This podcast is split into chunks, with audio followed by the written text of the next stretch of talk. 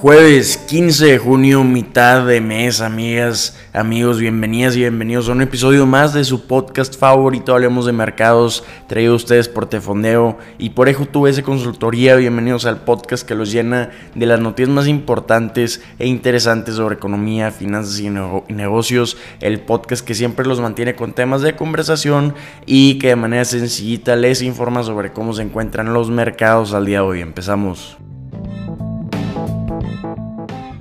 Empezamos hablando de cómo amanecieron los mercados el día de hoy y tenemos mercados con un tono rojo. Tenemos al Dow Jones cayendo 93 puntos o 0.27%, al S&P 500 cayendo un 0.5% y al Nasdaq cayendo un 0.83%. Hablando rápidamente del mercado de criptomonedas, estamos viendo un tono rojo en los mercados con Bitcoin cayendo en las últimas 24 horas un 4%, estando en los 24.800 dólares. ¿Qué está sucediendo en los mercados?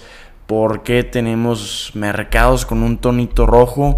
Porque ayer, como lo platicamos toda la semana en el podcast, fue el día más importante para los mercados del mes. Concluyó la reunión de la Reserva Federal y tuvimos al presidente de la Reserva Federal, Jerome Powell, dando su conferencia de prensa. ¿Qué fue lo que vimos? Efectivamente, como lo esperaba todo el mercado, no se incrementaron las tasas de interés. Sin embargo, en la conferencia de prensa, Jerome Powell señaló que podría haber dos aumentos más este año, con el primer incremento probablemente siendo en junio. ¿Qué es lo que está comentando Powell sobre estos dos incrementos?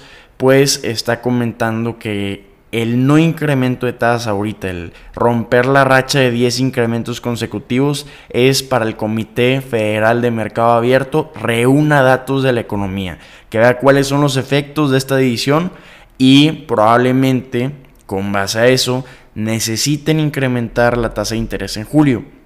Por eso está dando este anuncio Jerome Powell y debido a que demostró una postura más hawkish, más restrictiva de lo esperado por parte de la Fed, pues los inversionistas están un poco dudosos, un poco cautelosos, por eso estamos viendo los movimientos que estamos viendo el día de hoy.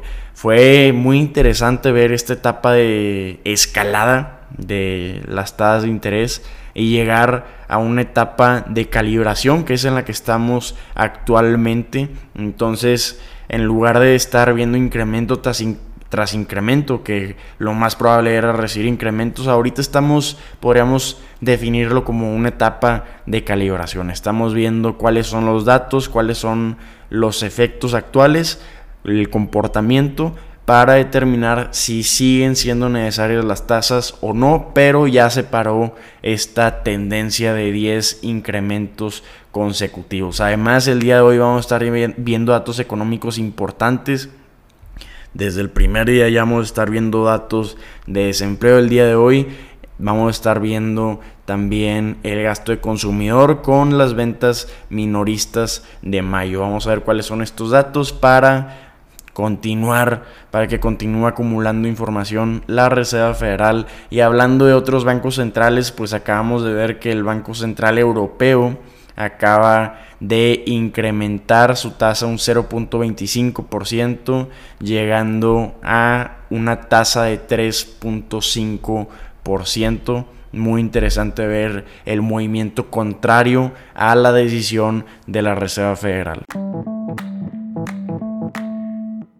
Vámonos con noticias de Uber, esta empresa con valor de mercado 83.520 millones de dólares desde abril de 2021. El valor de esta empresa ha caído un 30%, sin embargo 2023 ha sido un gran año de recuperación, pues hemos visto un incremento de 62% en el valor de la empresa, gran parte por este último mes en el que ha incrementado un 8% las acciones de Uber. ¿Cuáles son las noticias de Uber el día de hoy? Pues tenemos noticias muy interesantes antes me gustaría saber su opinión.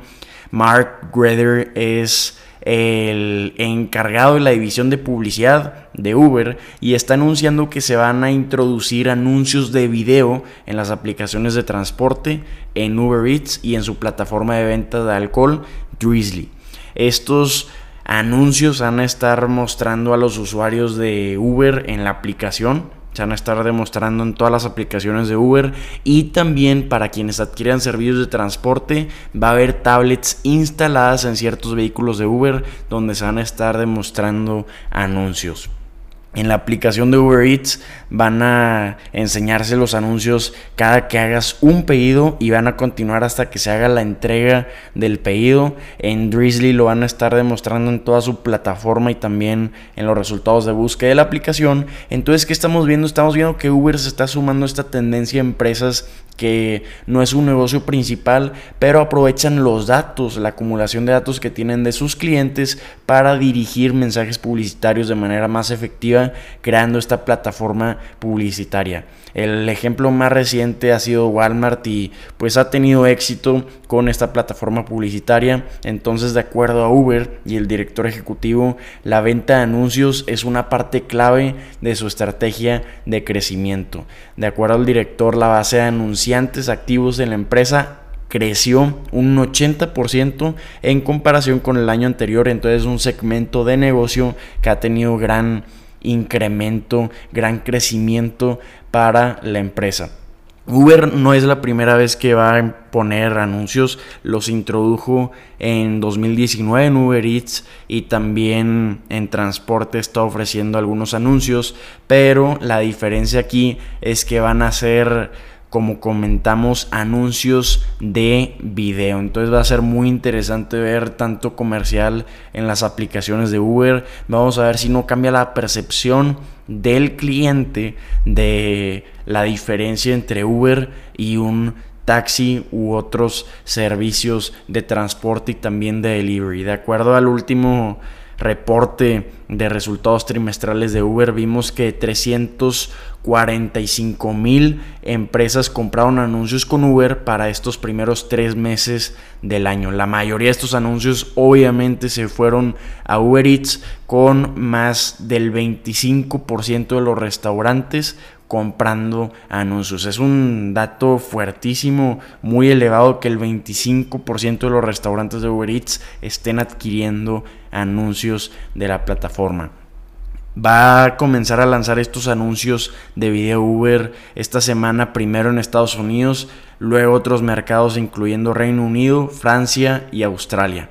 No se comentó nada sobre México, pero uno de los puntos clave para Uber va a ser su capacidad para utilizar los datos que tiene historiales de viajes, de compras de sus clientes para dirigir anuncios enfocados a cada cliente. Sin embargo, pues como ya comentamos, los riesgos puede ser que llenar los viajes con anuncios podría cambiar pues fundamentalmente la percepción del negocio de transporte Uber que se posicionó como una alternativa premium a los servicios de taxi adicionales, hablando de otros mercados como Estados Unidos, Reino Unido, Francia donde van a estar implementando estos anuncios. También con el tema de privacidad, ahorita es algo a lo que le dan mucha importancia los clientes y muchos usuarios podrían preocuparse por la privacidad al saber que Uber utiliza su ubicación precisa para dirigir anuncios. Algunos podrán optar por no recibir anuncios basados en sus datos de comportamiento, pero no pueden optar por no recibir publicidad en absoluto, que aquí es donde cae la diferencia. Si vas a utilizar Uber, a fuerza vas a tener anuncios de video. Van a estar silenciados obviamente en las aplicaciones, pero al, al subirte a los vehículos con las tablets, tú manualmente vas a tener que desactivar el audio y los componentes de visualización si no quieres ver anuncios, entonces esto va a cambiar pues drásticamente la experiencia del usuario en los servicios de Uber. Vamos a ver cómo reaccionan los clientes. Uber espera llegar a mil millones de dólares de ingresos por publicidad para 2024. Es un gran objetivo y vamos a ver si lo logra con esta balanza entre satisfacción del cliente y sus resultados de publicidad. Vámonos con noticias de inteligencia artificial muy interesante, pues Alphabet, la empresa matriz de Google, está advirtiendo a sus colaboradores sobre el uso de los chatbots de inteligencia artificial, incluido su propio programa BARD inteligencia artificial. De acuerdo a informes, Alphabet ha estado aconsejando a sus empleados que no ingresen información confidencial en los chatbots de inteligencia artificial, incluido BARD, que es del mismo Google. Esto se debe a que se ha descubierto que los chatbots pueden filtrar información confidencial a través de la reproducción de datos que absorbieron durante su entrenamiento. También se está recomendando a los ingenieros de Alphabet que eviten el uso directo de código de computadora que los chatbots pueden generar. Entonces, ¿qué estamos viendo? Estamos viendo preocupaciones por parte de Alphabet de evitar daños comerciales al competir con otros chatbots como ChatGPT. Es una práctica muy común en el ámbito de seguridad, de ciberseguridad, advertir al personal sobre el uso de chatbots que están disponibles públicamente. Hemos visto otras empresas también como Samsung, Amazon, Deutsche Bank, que también han establecido políticas similares con los chatbots de inteligencia artificial. Google dijo que ha estado manteniendo conversaciones con la Comisión de Protección de Datos de Irlanda y también que está abordando algunas preocupaciones y preguntas con los reguladores debido a que la tecnología de chatbots puede estar redactando correos electrónicos, documentos e incluso software que sí promete acelerar enormemente las tareas, pero existe el riesgo de que estos programas puedan estar incluyendo información errónea, datos sensibles o también violaciones a los derechos de autor. Entonces vamos a ver pues Sí, ¿cuáles son las implicaciones de estos chatbots de inteligencia artificial? Hay algunas empresas que están trabajando en desarrollar chatbots que no sean de que no sean públicos, es decir, que no se alimenten de la información que tú le compartes al chatbot. Algunas empresas que están ofreciendo esto son Cloudflare, también Microsoft, en los que no se absorben datos de modelos de inteligencia artificial públicos. Entonces, probablemente este sea el modelo que o el la estructura que vayan a estar tomando estos chats de inteligencia artificial, abordando todas estas preocupaciones de datos y probablemente sea lo que sea por regulación, sea lo que estemos llegando, que en Europa son los primeros que van a estar lanzando esta regulación, va a ser muy interesante analizarla. Amigas, amigos, estas son las noticias que tienen que saber el día de hoy. Espero que la información compartida les haya resultado de gran utilidad. Si así lo fue, los invito a ponerle 5 estrellas a este podcast donde lo estén escuchando, a compartir este contenido. Nos ayudan muchísimo y nos alegran el día. Si tienen cualquier duda, comentario, retroalimentación, si nada más quieren platicar, mándenos un mensaje por redes sociales, ahí estamos disponibles. Espero que tengan un excelente día, un excelente de mes, ya mitad de año también y nos vemos mañana. Ánimo.